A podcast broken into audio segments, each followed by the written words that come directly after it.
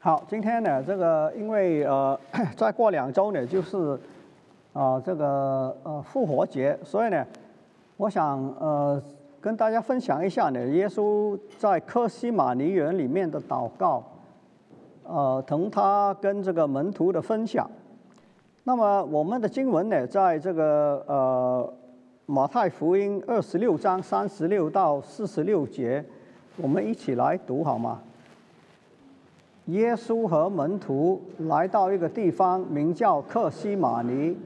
他对他们说：“你们在这里，我到那里去祷告。”于是带着彼得和西比泰的两个忧愁起来，极其难过，就对他们说：“我心里非常忧伤，几乎要死。你在这里和我一同警醒。”他就少往前走，俯伏在地，祷告说：“我父啊，如果可能，求你使这杯离开我；然而不要照我所愿的，乃是照你所愿的。”他们回到门徒那里，见他们睡着了，就对彼得说：“怎么样？你们不能同我警醒一小时吗？总要警醒祷告，免得陷入试探。”你们的心灵、身体却软弱了。他第二次又去祷告说：“我父啊，这杯若不能离开我，必须我喝，就愿你的旨意成全。”他又来见他们睡着了，因为他们的眼睛困倦。耶稣又离开他们，第三次去祷告，说的话跟先前一样。然后他来到门徒那里，对他们说：“现在你们仍然睡觉安息吗？看哪，时候到了，人子被出卖在罪人的手里了。我们走吧。看哪，那出卖我的人快来了。在这个啊。”路加福音的里面呢，呃，马太跟马可福音的记载，呃，几乎是完全相同的。路加福音呢，就加了这样的一段，他说有一位天使啊，这个在耶稣祷告、俯伏在地祷告的时候呢，路加福音记载说有一位天使从天上显现，加添他力量啊。耶稣需要一个天使来加给他力量。耶稣非常痛苦，又重新提耶稣的痛苦跟焦虑，祷告更加恳切，而且呢，他的汗如大雪点滴在地上。这个是马太跟马可没有记载的。大概路加是一个医生，所以他对这个人的这个身体的反应啊，在焦虑、惊恐、痛苦的时候。会这个出汗如大雪点滴在地上的事情呢，就记载下来。那他怎么知道呢？这个是呃，又是另外一个问题了。然后呢，希伯来书啊，里面这个希伯来书的作者是谁？我们不知道。但是呢，他明显是从这个门徒的口里，耶稣自己讲这个话，可能呃。可能性不大了，大概是从，呃，希伯来书的作者大概是从这个，呃，呃，马太、马可还是路加的口里呢，知道这个是约翰福音没有呃记载这个事情。希伯来书的作者就这样写：耶稣在世的时候曾经流泪，大声祷告，恳求那能救他脱离死亡死亡的神。所以呢，这个事情明显在这个耶稣这个流泪痛哭、极其忧伤、惊恐难过，呃，几乎要死、汗如雪点滴在地上的事情啊，明显呢，这个在写希伯来书的时候呢，已经是在教会里面呃一般都知道的事情。好。那如果你读这段经文，我想大家对这段经文不会陌生了。你读耶稣在克西马尼园的祷告这段的经文啊，你第一个印象是什么？哈，第一个印象呢，这个好像呢，这个我我我年轻的时候，你们还没有生下来的时候呢，这个电影有一种的手法叫蒙太奇手法。那时候的电影呢，你看呢，它不一定有一个故事的，就是呃不同的印象。你们大概不会看过这样的电影了。那无论怎么样呢，这个那个时候呢，就觉得这个哎呀蛮奇怪的，怎么这个看电影，呃是这样的一回事哈。那这个蒙太奇的手法是什么呢？它的手法呢，就是呃要给你一个，叫在你的呃。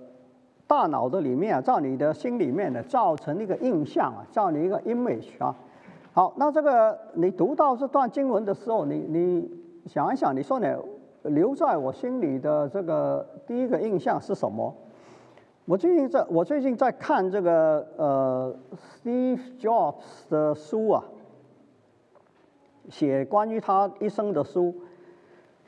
他的我还没有看完，这个看了大概呃四分之一吧。他的这个呃，他的这个呃经营的一个很特殊的这个手段呢，就是非常呃注重这个包装啊，所以呢，这个 Apple 的这个包装呢，这个呃非常的对他来讲是一个非常重要的一件的事情，他花很多的时间呢来想，来考虑，来改良这个呃这个。它的产品哈，这个 Apple Two 举例哈，讲这个哦 Apple Two 出来的时候呢，这个呃花了很多的时间呢，他来考虑呢这个颜色，这个呃呃这个 computer 应该是圆呃边上是圆的还是方的，这个圆应该圆到什么地方等等啊，这个呃拿在手里的感觉是怎么样？他花了很多的时间是跟他同时在。呃，这个要推动这个 Apple Two 的人呢所不理解的，那他的这个成就呢，明显就是跟他这个关注有关的哦。他呃，所以呢，你现在去买一个 Apple，你也发现呢，这个其实呢，它的包装跟你去买一个这个 Dell 的 computer 呢是有点不一样的。那所以呢，这个他希望呢。你拿到手上，你有你看到这个它的出品，它的产品，你会心里有一个好的印象哈，这个一个深刻的印象了，应该这样讲，一个呢突出特特殊的突出的一个印象。那你读这个克西马尼园的经文，第一个印象是什么？我在教会里面六十几年。第一呢，这个很少这个人讲这段的经文。第二呢，这个呃讲的人呢，一般都是呃这个印象呢，就是耶稣的呃顺服。耶稣跟神讲说呢，不要照我的意思，要照你的意思哈。这个几乎呢，所有的文章跟这个讲道呢，都是强调耶稣的顺服，要呃这个呃呃。怎么样来呃成全父神的这个旨意？那我想这个印象是对的，当然是印象也没有说对错了，就是说呢，这个印象应该是应该是一个适合的一个回应。可是呢，我自己呢觉得呢，这段经文的里面给我的呃有很多不明白的地方啊。我今天呢提四个四个地方啊。我有四个问题。一个，我读这段经文的时候呢，我并不是很深刻的感觉，这个很深刻的感受。耶稣祷告，呃，要求呢，不要照他的意思，要照神的意思。我觉得我读这段的经文得到的印象不是这个，我得到的印象给我的是四个问题。第一个问题，耶稣为什么极其忧伤、惊恐、焦虑、痛苦、流泪、流汗？而不是充满信心、勇气、喜乐、平安。许多的人，你你想，我们古代的这个岳飞哈，他去这个这个砍头的时候呢，他大概最少这个历史的记载的里面没有说他极其忧伤、惊恐、焦虑、痛苦、流泪、流汗嘛，他是充满勇气的，这个松容就义啊。那耶稣为什么不是这样呢？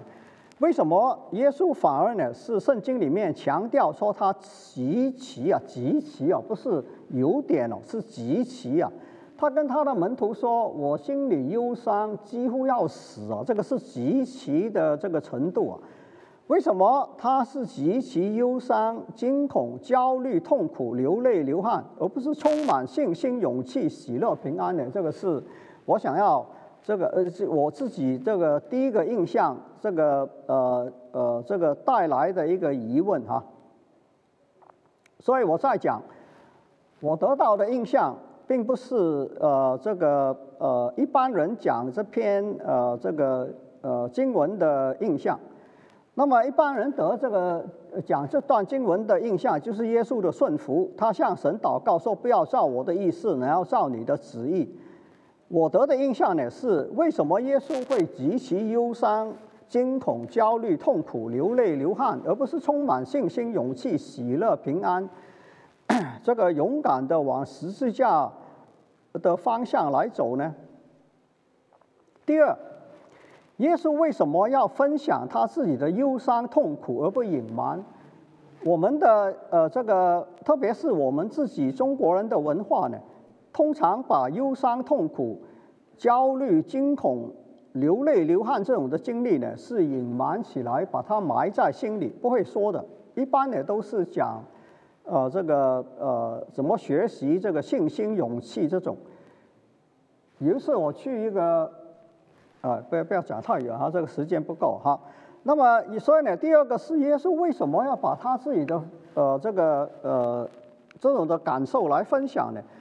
而不是把它隐瞒起来？要隐瞒起来是很好的事情啊，他是神的儿子。为什么他要给这个门徒？他要刻意给这给这个门徒呢？这个看到他自己的这个呃呃呃负面的这个反应啊，而不把他隐隐瞒起来呢？他就是他就是不隐瞒，他也不需要这个讲三次啊。他跟这个门徒说：“啊，这个你们跟我一起警醒哈。”那么。我心里忧伤痛苦，呃，这个呃，几乎要死。为什么要这样讲了？为什么要跟门徒这样说呢？第三点，为什么圣经要把耶稣的挣扎详细来记载呢？耶，圣经可以隐瞒的啊，圣经可以这个把这个耶稣的这个呃这一段的这个经历呢，把它隐瞒起来啊。举例哈，这个约翰福音呢没有这段的记载。那约翰福音呢，可能觉得耶稣的这一段的这个经历呢，不配合这个呃约翰福音的这个内容啊。可是呢，为什么这个马太、马可、路加都要记载，而且呢，这个呃传到这个呃教会其他的人都知道，连这个写希伯来书的作者呢？也把他呢这个呃提出来，那为什么圣经要这样强调呢？为什么圣经就不把他这样的，好像这个呃中国呃这个历史记载这个文天祥啊，这个岳飞啊，我的同学们呐，这些的经历，为什么要把他们的我把耶稣的这个挣扎这么详细的记载下来，而且呢这个传允许这个在教会里面来传开呢？第四。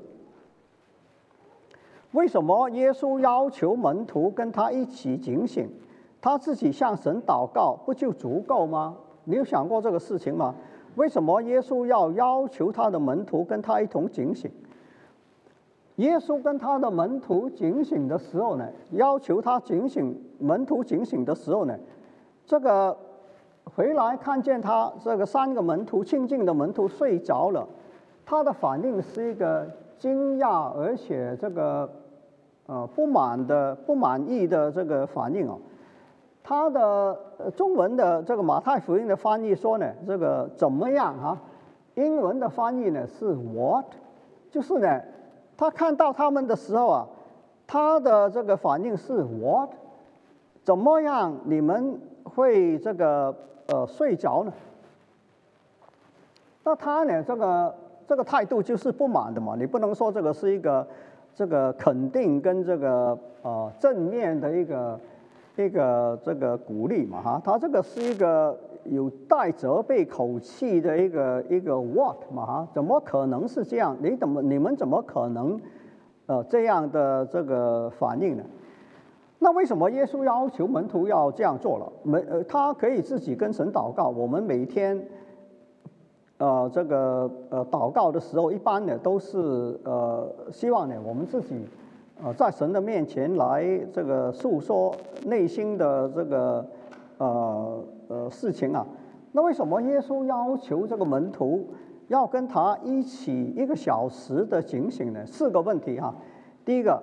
所以我的印象呢，不是，并不是耶稣这个祷告的时候说，呃，就是我去买一个 Apple 回来的时候呢，我不会觉得呢这个，呃，这个 anyway 这个印象的问题哈，你你你读的时候，你的你的这个呃突出了这个印象是是哪一个呢？我是四个问题，我今天要跟你分享的这是这四个问题。耶稣为什么极其忧伤、惊恐、焦虑、痛苦、流泪、流汗，而不是充满信心、勇气、喜乐、平安？第二，耶稣为什么要分享自己的忧伤、痛苦而不隐瞒？第三，为什么圣经要把耶稣的挣扎详细的记载？第四，为什么耶稣要求门徒跟他一起警醒？他自己向神祷告。不就足够了吗？他自己承担不就足够吗？为什么不是这样呢？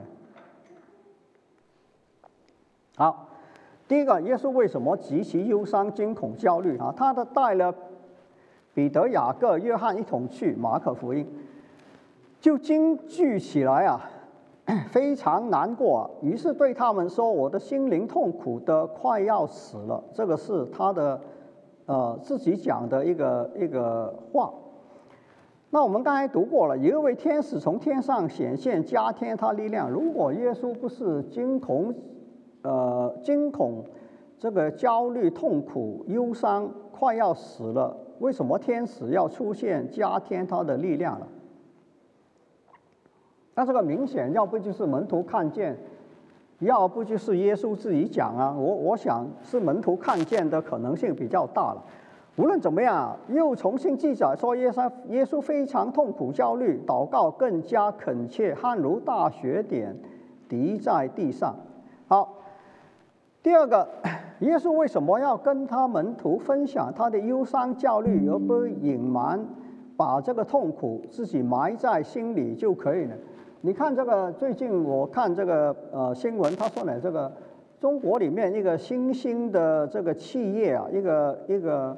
呃，非常这个呃受欢迎的一个一个一个 business 啊，就是你可以去租一个女朋友，你可以租一个女朋友呢，这个呃呃这个过年过节回家的时候啊，还是在你的朋友面前呢来这个告诉人说呢，你你已经找到女朋友了，那你可以这个这个是埋在心里的，这个是埋在心里的一个最明显的表现嘛？那耶稣为什么不是这样呢？为什么耶稣不这个表面上他不是不能聊，他能够表面上表现出一个非常喜乐、平安、充满勇气跟这个信心的一个呃一个呃心态啊？他带了彼得、雅各、约翰一起去，于是对他们说：“我的心灵痛苦，快要死了。”为什么要这样讲？也可能呢，因为这样，这个告诉他的门徒啊，他的门徒就告诉别人，这个事情就传开了。你你的事情呢，我们的事情一般都是最怕别人呃这个呃传开嘛。所以呢，去这个我我看呢是说这个呃租这个女朋友的事情呢，不单是回家的时候，就是呢这个如果是这个呃呃二十周年这个大学同学这个呃。呃，重新这个聚集庆贺这种二十周年毕业的时候呢，也去租女朋友。为什么要这样呢？为什么要租女朋友呢？就是怕传开说哦，这个人二十年还找不到女朋友，是不是这样了？但是耶稣好像并没有这个忌讳这种的事情哦。他呢讲了之后呢，这个连这个写希伯来书的这个作者也都知道这个事情啊，而且呢再把它讲了一次。那不是很丢脸的事情吗？那为什么圣经要这样记载了？耶稣非常痛苦、焦虑，汗如大雪点滴在地上，然后他向神说呢：“如果可能，求你叫这个杯来离开我。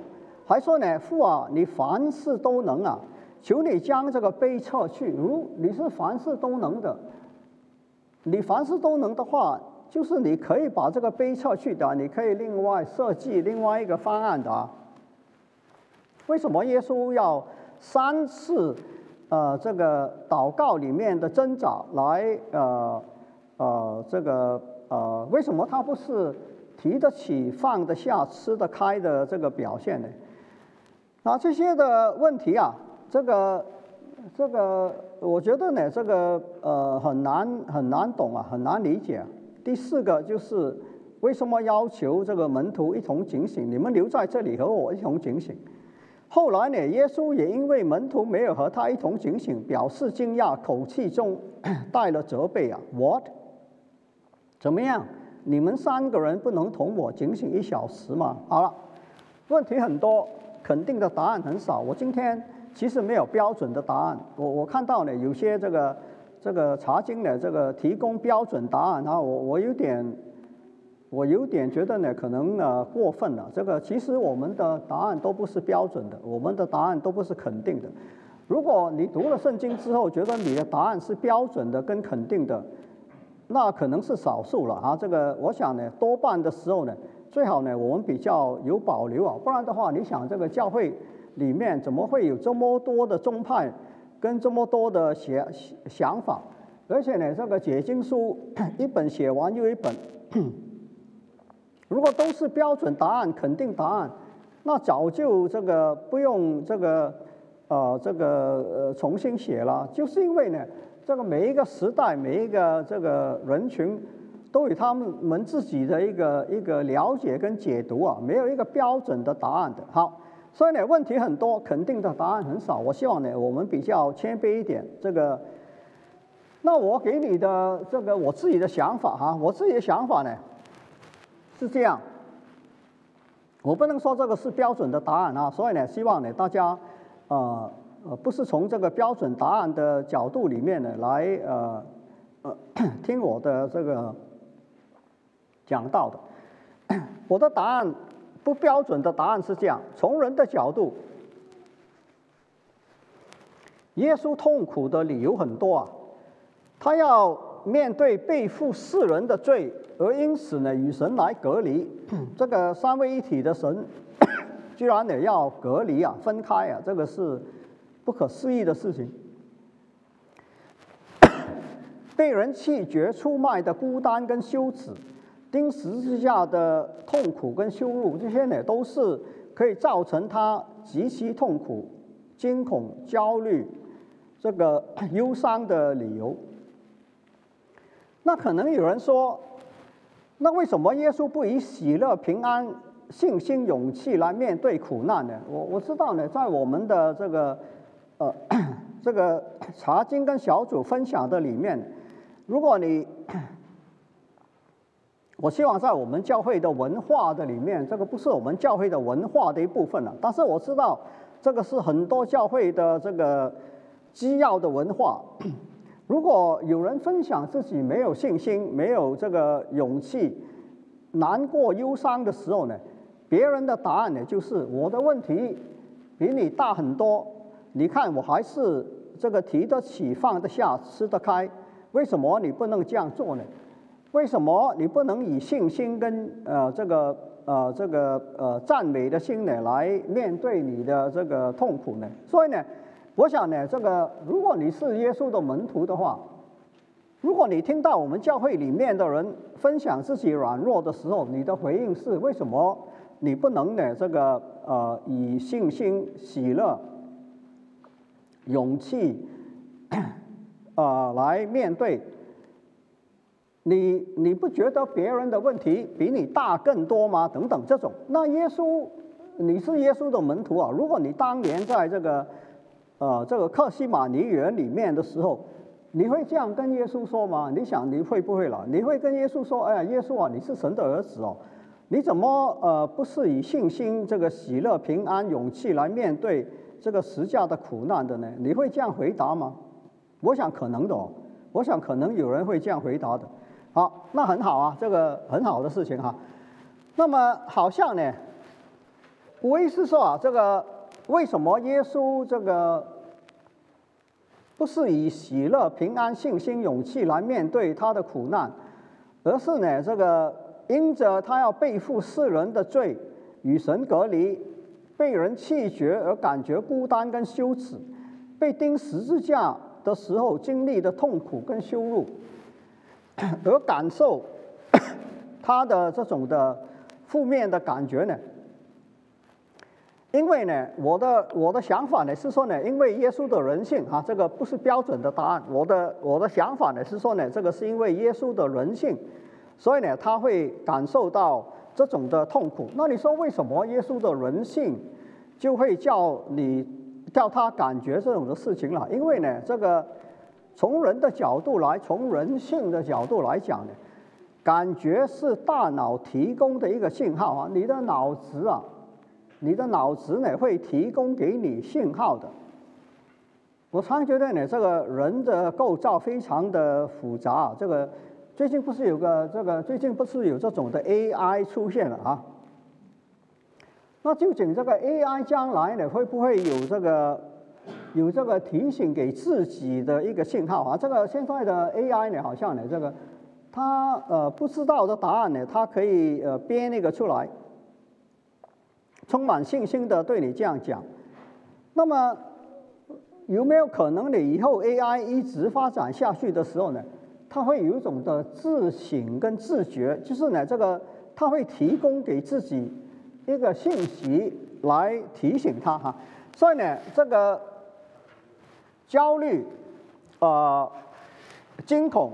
呃，孤单、忧伤、伤痛，这种的感觉啊，是大脑提供给耶稣的信息。耶稣有大脑，所以耶稣的大脑提供这样的信息。所以呢，你不要以为呢，这个我们的感觉跟情绪呢是无聊的，是可以呢这个呃把它磨灭的啊。现在很多集权的。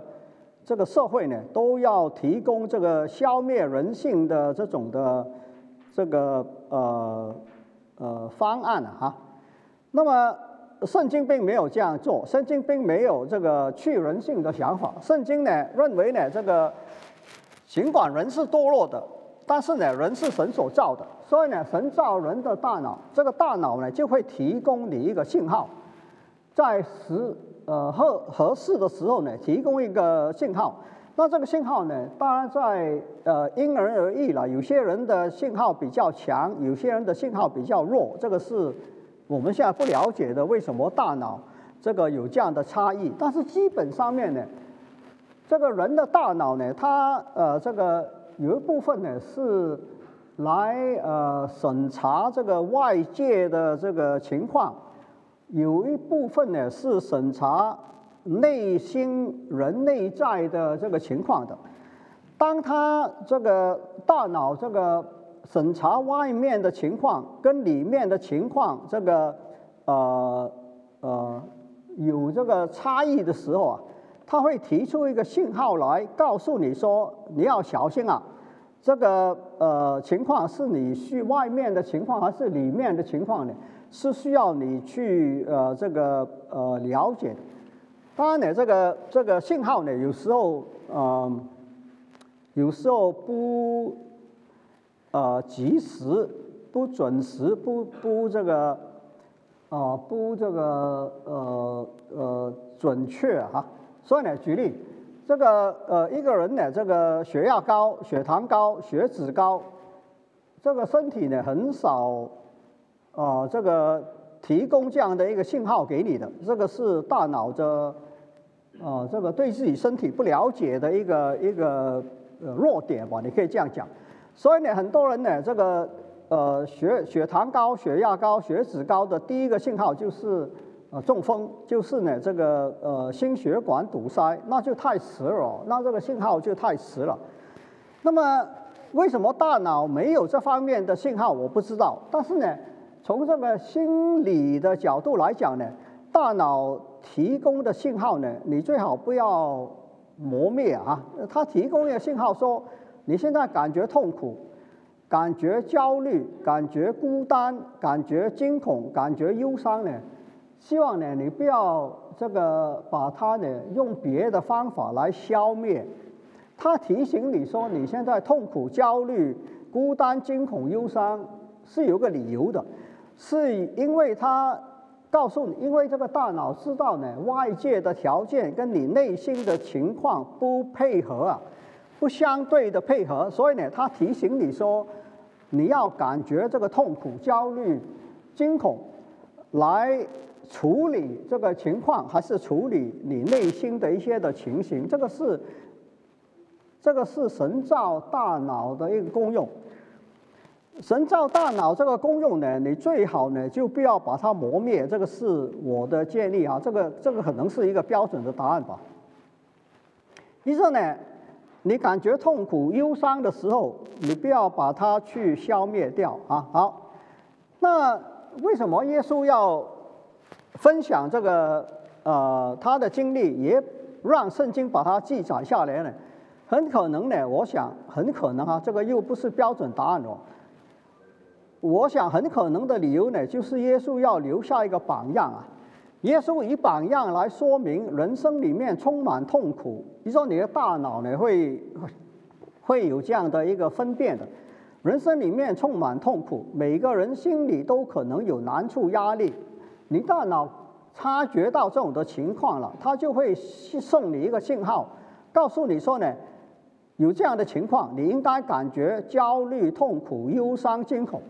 这个大脑的信号啊，这个呃，因此带来呢，这个很多挣扎的眼泪跟流流汗啊，这个是耶稣用榜样来告诉我们说呢，我们呃需要呢 pay attention to 这个我们大脑的信号啊。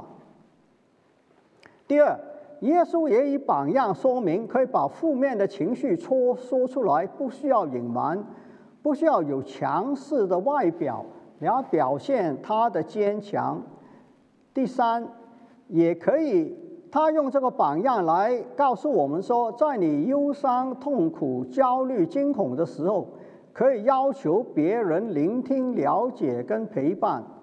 第四，尽管门徒没有做出合适的回回应啊，很多人说呢，这个你这样讲讲，你这样做，绊倒别人。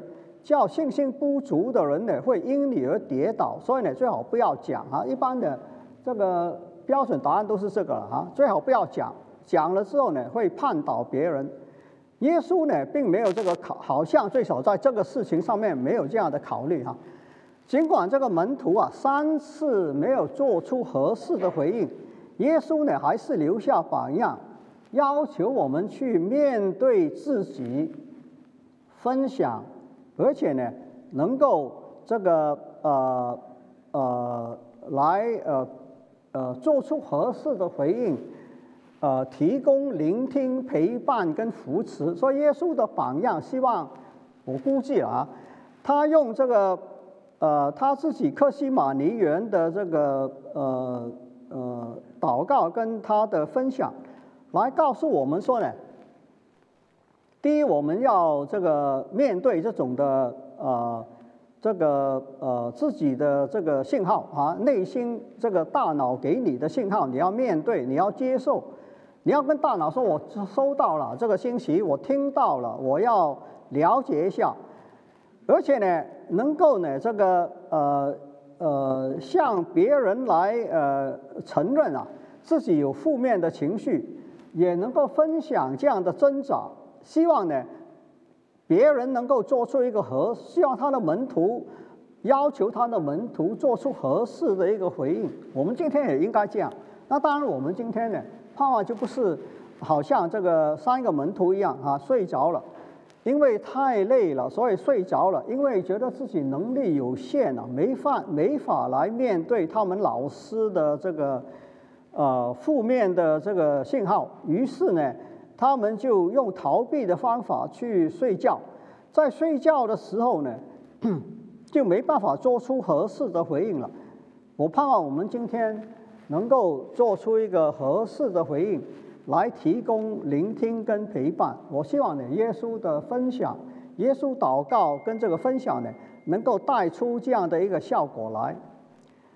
我请你注意耶稣所没有做的事情。耶稣没有以高声赞美、高呼哈利路亚来克服心中的负面情绪啊！我很少去呃，最少最少这个啊，这呃最近这五十年了啊，这五十年呢比较少去参加。有一次呢，我们去这个呃呃，我们去这个呃圣地，去这个耶路呃去这个以色列旅行啊，是呃。呃，参加一个这个灵恩派的团的，这个我我参加的时候，我其实不知道这个是一个灵恩派团。无论怎么样呢，他们每天晚上呢，就要求我们呢，这个呃高声赞美、高呼哈利路亚、讲方言这种呢，来克服心里面的负面情绪。这个是这个是呃呃十十年前吧，大概十年前的一个事情。你要这样做，我没有意见。但是呢，我希望你知道，耶稣并没有这样做哈。我希望你想清楚啊，耶稣并没有这样做。耶稣并没有呢，高声赞美、高呼哈利路亚来克服他心中的负面情绪。耶稣也没有刻意强调他自己心里有平安、喜乐、信心，来消除内心负面的情绪。有些人说呢？这个呃灵恩派的人说呢，你宣告，你向这个。邪灵、魔鬼，这个你自己的软弱的一面，宣告神的平安，这个喜乐信心，你就可以消除这样的一个信息。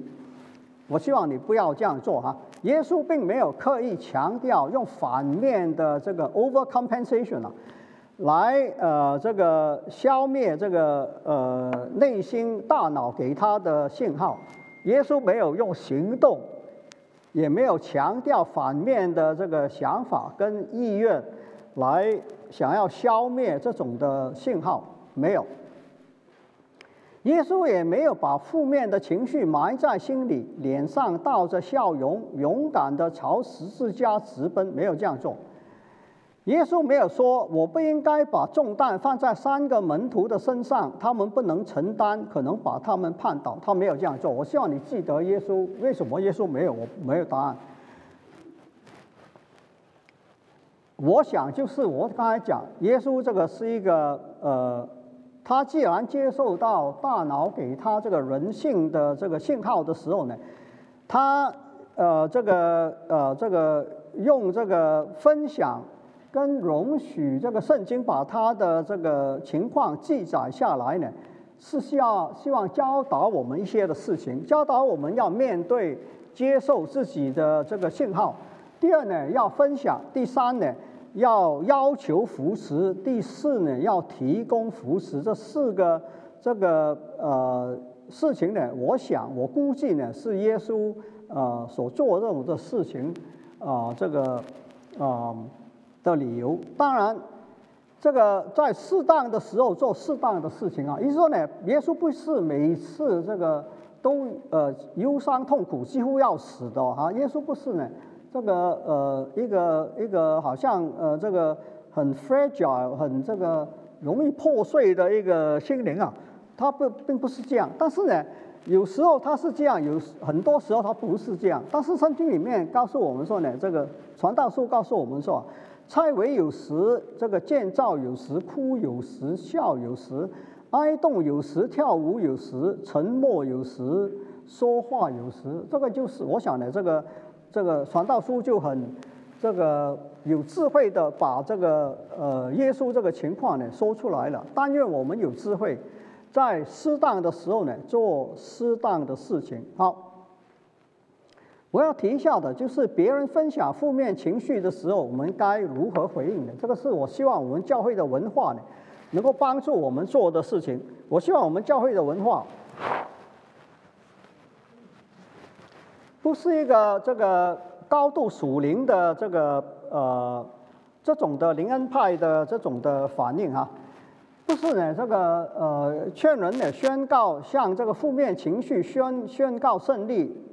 高唱哈利路亚这种的回应啊，不是的，跟人讲说你就你就呃呃，这个有一次我去一个地方，呃呃呃做讲座，有个牧师就就站起来，他说呢，我这个曾经啊，呃呃进到这个非常抑郁的时候呢，这个两点钟醒过来就不能睡，非常痛苦。后来呢，我两点钟醒过来呢，就唱这个唱诗啊，高声唱诗，我就走出来了。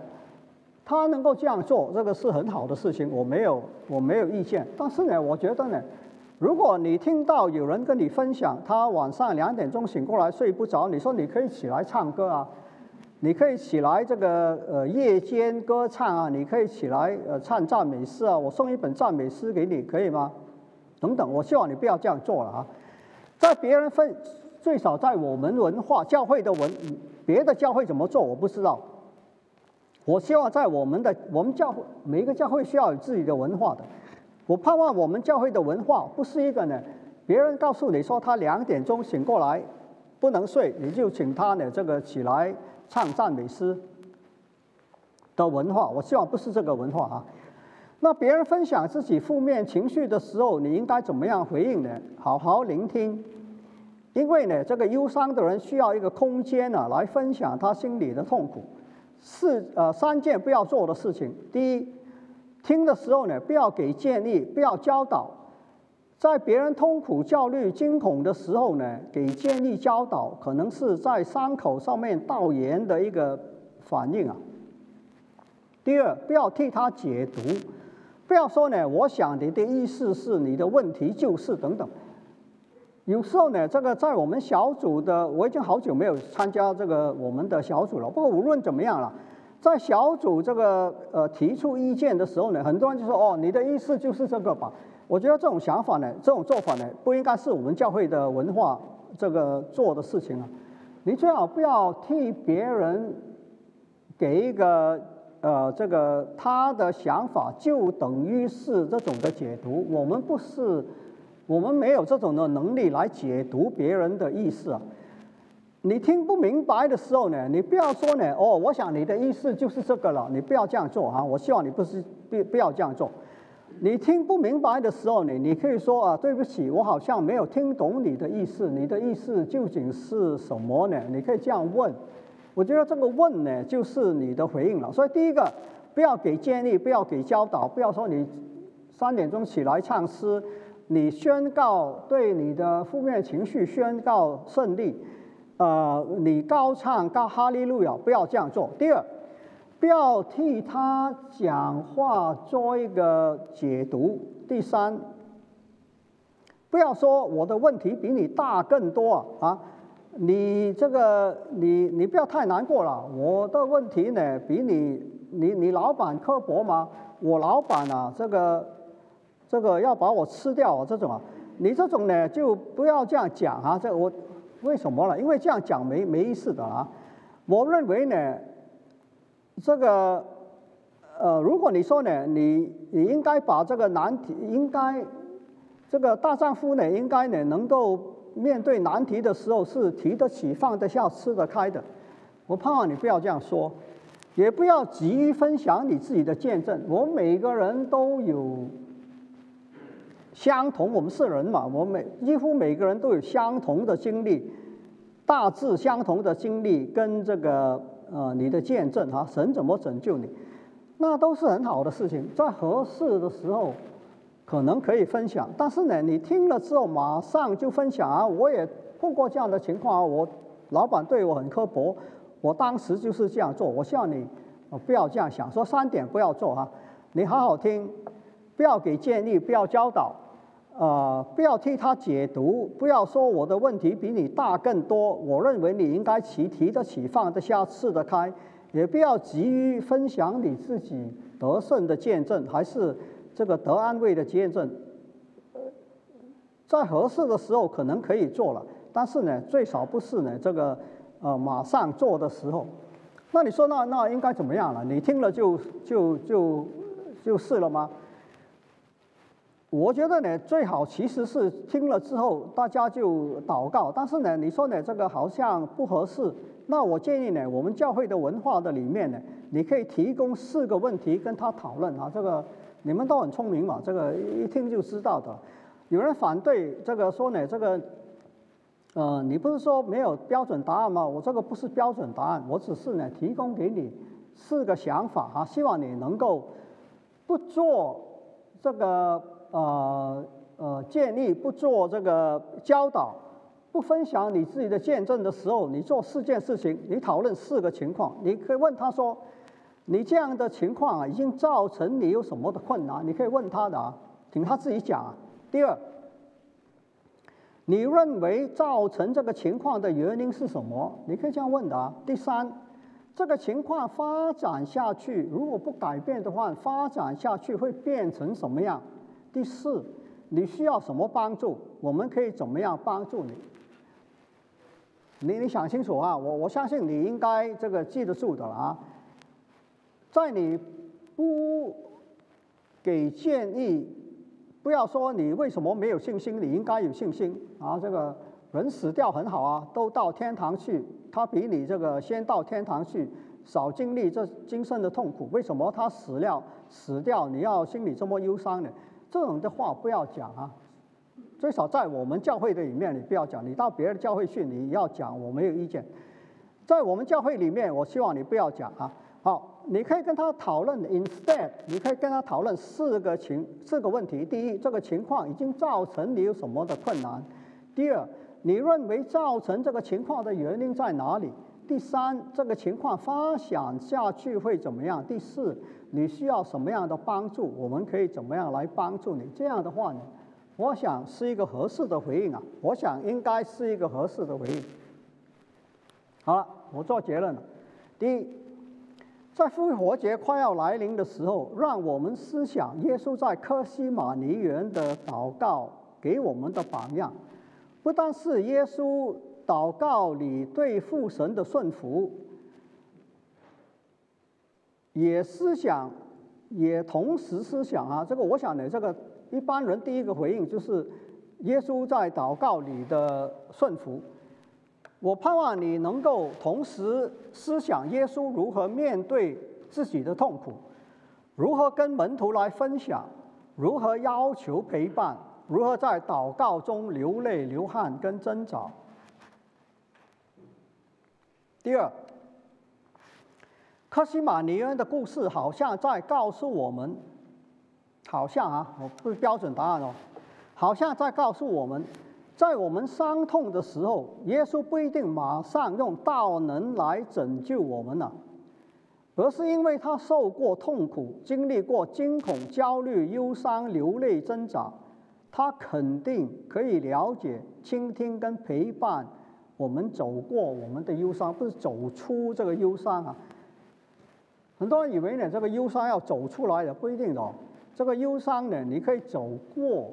它永远在你的生命的里面，成为你生命的一部分，不一定呢，你能够走出来的。你走出来很好啊，没有意见啊。问题呢，就是绝大部分的忧伤呢，你走过而不是走出啊。我希望你这样，这个是另外一个话题，我不不讨论。第三，不要消灭大脑给我们的信号啊。神造你的大脑呢，是给你有一个有一个整全的一个。一个功能的，我我有点时间，我我岔开一点讲啊。我们的大脑能够提供我们的信号呢，就是因为这个我们的大脑的很多的不同的部分呢，有一个统一的操作，有一个有一个 integrated 的一个一个 executive function，一个一个主管啊，来这个呃审核不同的信号，不同的地方审核不同的信号。然后呢，这个提供给你这个信号，要你来呃承认、面对、了解自己的忧伤、惊恐、焦虑跟眼泪啊。为什么我不同意用方言来讲方言来这个面对自己的这个忧伤、惊恐、焦虑、眼泪呢？就是因为你讲方言的时候啊，无论你相信这个讲方言是合不合圣经啊。我告诉你，从大脑的科学上面来讲呢，讲方言是说话的这个区域啊，你讲话这个区域呢，它的功能呢，跟你其他大脑的功能呢分离了，这个叫 dissociation 啊，这个对我们大脑的健康是不好的。为什么我不不需要解释？把你的大脑功能勉强它来分离。说很多人呢说你学习讲方言，就是呢学习怎么样把大脑的功能呢从整全的里面，鼓励一部分讲话的部分呢，跟其他的部分来脱离啊，这个功能来脱离独立行动。所以呢，讲方言的语言不是大脑其他部分提供给这个讲话的地方。说出一个可以理解的话语，已经有两个语言学的研究告诉我们说呢，今天讲方言的人的方言不是方言，不是语言学里面的方言。你说这个是天使的话语，那我不知道怎么讲啊。天使的话语就没有结构的吗？就是我今天啊不懂英文，不懂法文，不懂德文。不懂普通话，不懂广东话，但是你把它录音下来，在语言学的这个条件下来分析的时候呢，这个语言里面的结构、声调的大小、话语的重复、什么时候停、什么时候开始，都有一个规律的。就是你不懂的话，你一看就知道这个是一个语言。猫没有语言，狗没，我的猫常常呢，这个我现在儿子送我一只猫啊，它很可爱，每天我们。回家呢，它就来跟我们要说很多的话，我不知道它说什么。我也跟他讲说，我不知道他说什么。我讲了之后呢，他更叫了，好像他听懂我讲，我听不懂他讲。但是呢，我要你知道呢，这个动物的话里面呢，这个有些动物的话，鲸鱼举例哈，它的声音呢是有这个语言的结构的。林恩派讲方言的语言没有，从来没有给我们看到有语言的一个呃结构。那如果没有语言的结构，这个是一个怎么样的功能呢？这个就是呢，你大脑功能分离的时候，你会有一种释放的感觉，你会觉得呢，哎呀，我这个我这个。大脑呢，能够这个不受这个约束了，能够呢有一种释放的感觉。那你说呢？我追求这种释放的感觉，我讲方言的时候，追求我讲方言的大脑的部分跟其他的部分来分离。等我自己有一种这个释放的感觉，你想嘛？这个如果你这个完全不受约束的时候呢，你确实是有一种。自由自在的释放的感觉的，这个是好还是坏？我今天不讨论啊。从大脑功能的里面，使徒，呃，这个呃形状里面讲的方言是外国人的语言，后来的方言不是外国人的语言，没有语言结构的话语，有什么功效？唯一的功效就是这个大脑讲话的部分不受它其他大脑的部分来控制，因此呢，发出的信号呢是一种释放你自己释放的信号，但是它没有内容，没有这个语言的内容。这种的分离呢，从我们的角度来讲，从我们这种这个呃呃。大脑神经科学的角度来讲呢，是不健康的，是不好的。长期来鼓励这种的做法呢，是会出问题的啊。这个我就不讨论了。好，我要讲的就是说呢，大脑给你的信号一般都是 integrated 的，都是呢，它大脑其他的部分整合了之后呢，提供你说你现在焦虑了，你现在感觉焦虑、不安、心慌。恐惧、流汗这些的反应呢，是他给你的信号，他给你一个 message。这个信号呢，不是不是独立行动的信号，这个信号是一个这个整全的这个提供的信号。当然，他可能给你一个错的信号啊。但是呢，这个一般来讲呢，这个信号是准确的，你要注意的。所以不要消灭大脑给我们的信号。第二。盼望教会能够提供一个安全的空间，可以彼此来分享负面的情绪。希望这个是我们教会的文化了。不需要来隐瞒，把痛苦埋在心里，外表喜乐，顺信心满满。盼望教会能够提供分享、聆听、陪伴的空间，不是单单提供圣经神学的教导。盼望读圣经的时候能思考如何把经文应用在今天。我有个朋友呢，后来啊，这个成为一个很嗯，在环教会里面蛮杰蛮杰出的一个圣经学者，写了很多结晶的书。于是他跟我讲，他说呢，解圣经啊，对他来讲最少。相对比较容易的地方是把这段的经文呢解释清楚。他跟我讲说，对他来讲最难的地方是人家问他说，那这段经文如何应用在今天呢？对他来讲，他说他做了神学这种的学问啊，几十年了，没有找到答案。那我们今天呢，这个他这种圣经的学者都有这样的一个难处的话。我想，我们今天也有这样的难处，在我们解读圣经的时候，盼望我们能够想到圣经的应用。今天我们来看这个，呃，耶稣在克西马尼园里面的祷告跟分享，我们得到的这个解读，就是单单是他对父神的顺服吗？还是我刚才提出的四个问题呢？如果是这四个问题，今天。呃，如何来应用在我们自己的教会的里面？我就呃提供了这几点，不要消灭大脑给我们的信号。盼望教会能够提供一个安全的空间，叫大家呢可以来分享。好，我就讲到这里，谢谢大家。